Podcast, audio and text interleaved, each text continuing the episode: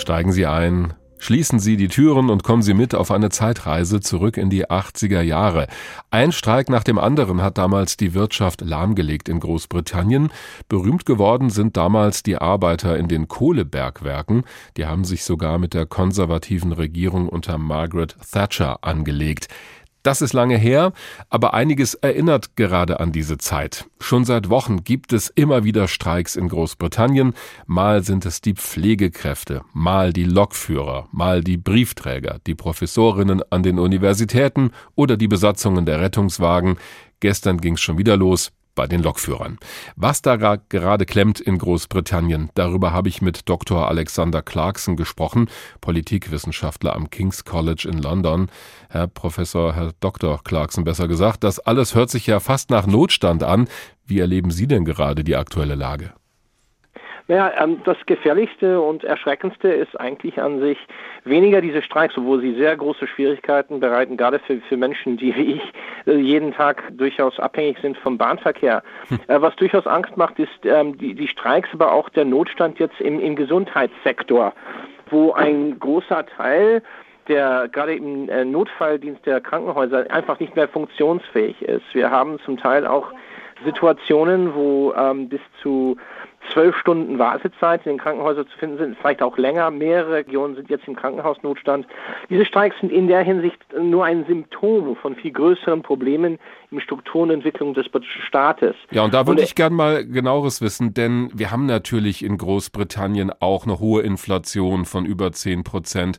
Es gibt Menschen, die bei den Heiz- und Lebensmittelkosten nicht mehr hinterherkommen. Deshalb gibt es ja auch die Forderung nach höheren Löhnen. Aber das sind alles Dinge, die wir aus anderen Ländern auch kennen im Moment. Nur da gibt es nicht so massive Streiks. Was ist denn anders in Großbritannien? Der große Unterschied ist eigentlich, gibt es auf zwei Ebenen. Erstens ist dieser ähm, Impact dieser Inflation haben einen viel tieferen Folgen für einen Großteil ähm, der Bevölkerung, weil es über zehn Jahren fast kaum Lohnerhöhungen gegeben hat.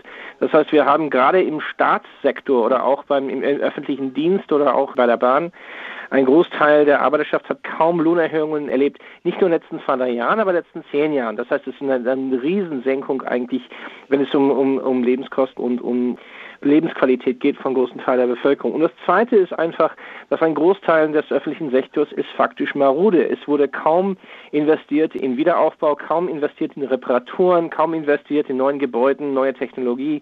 Das heißt, ein Großteil des öffentlichen Dienstes ist ja kaum in der Hinsicht kaum funktionsfähig. Das heißt nicht, dass es nicht mit Investitionen oder Reformen nächsten 18, 18 Monate bis zwei, drei Jahren nicht vieles verbessern werden könnte. Aber diese Wille zur Investition und diese Wille zur, zur Veränderung ist unter dieser jetzigen konservativen Regierung nicht zu sehen. Und damit hat sich über die letzten Jahren viel Druck und viel Frust aufgebaut, dass jetzt, als die Inflation nach oben gegangen ist, sich massiv entlädt, weil die Menschen einfach kein Ende sehen an dieser Periode der Stagnation. Wenn doch aber Lohnerhöhungen so wichtig wären und es so lange auch keine gegeben hat, bewegt sich da gerade was bei der Arbeitgeberseite?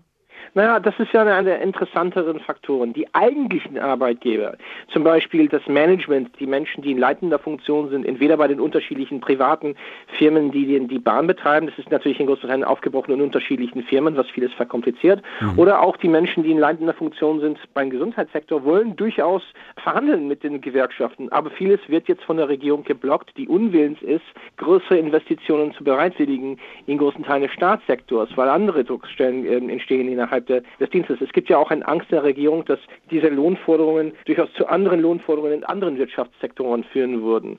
Und damit ist es durchaus eine Frage, um wen es hier geht. Am Ende ist es eigentlich ziemlich klar, dass die Regierung diese Veränderungen blockiert. Hm. Was vieles natürlich schlimmer macht, ist, dass viele Menschen, die jetzt keine Lohnerhöhungen kriegen werden oder sehen werden, werden diese Jobs verlassen, werden diese unterschiedlichen Dienste verlassen. Ja, und gibt es dann diese Krise verschlimmert. Und gibt es dann kein Sozialsystem, kein gut funktionierendes in Großbritannien, das diese Menschen dann auch auffängt, die da hinten runterfallen? Natürlich gibt es einen Sozialsektor und ein Sozialsystem.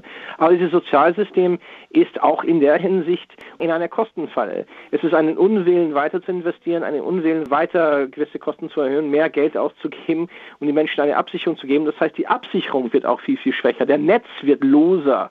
Hm. Die Löcher im Netz werden immer größer.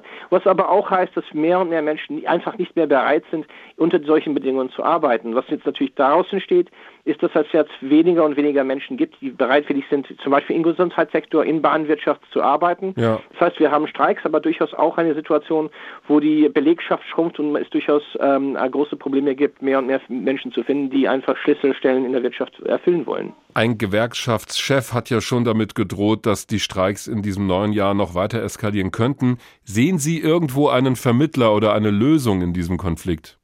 Ich denke, am Ende, gerade im Gesundheitssektor, wird wahrscheinlich die Regierung kapitulieren. Das ist von meiner Sicht, aber auch von Sicht von vielen Kollegen das Frustrierende. Hm. Die Regierung hat sich eigentlich in eine Ecke hineinmanövriert.